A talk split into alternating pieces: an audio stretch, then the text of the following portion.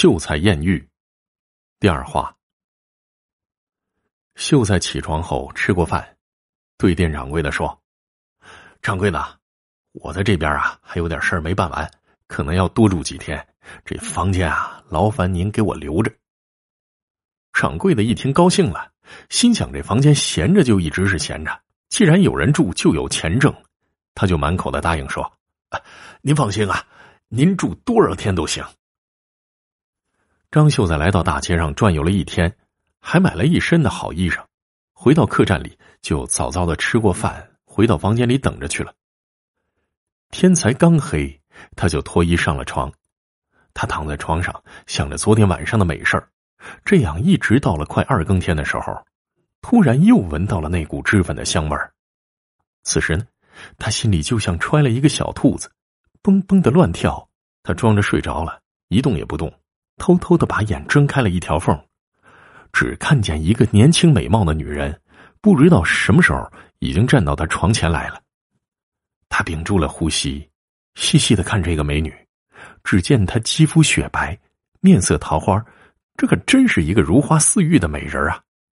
不一会儿，和昨天晚上一样，这美女脱了衣服，又钻进他的被窝里来了。这回张秀才有数了。他没有急着去抚摸这个女子，而是小声的问：“你是谁家的女子啊？怎么跑到我这儿来了？”这女子听了，好像吓了一跳，却又很快镇定下来，柔声说：“我是东林家的，你不要害怕啊。三年前我丈夫已经去世了，我昨天晚上见你孤单，就过来陪你了。”张秀才一听，心想：也不管你说的是真是假。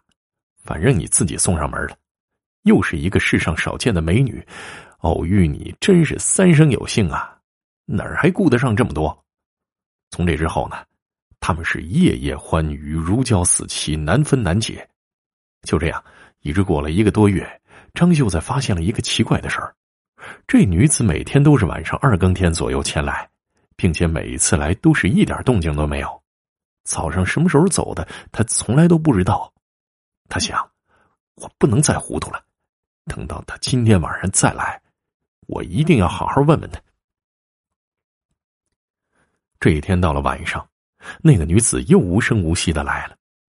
张秀才就大着胆子问：“小娘子啊，你为什么总是晚上来呢？”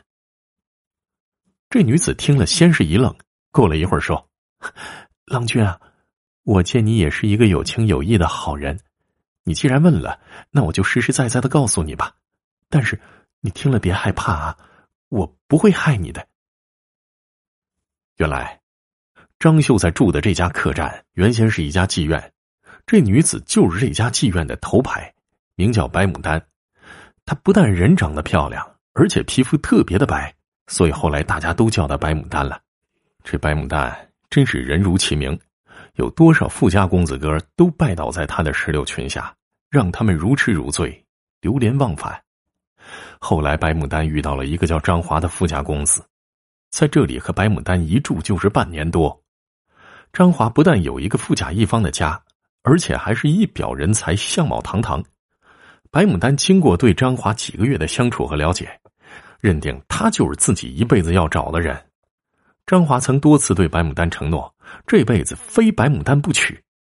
从这之后呢，白牡丹就不再接待任何客人了，一心盼着张华早日把他从这里赎身出去，和他一起回家过幸福日子。可是后来，张华身上的钱慢慢的用完了，还痴情不改的待在白牡丹这里不走。老鸨子见了他，不但不出钱了，还赖在这儿不走。有多少富家少爷还在后面排着队等着见白牡丹呢？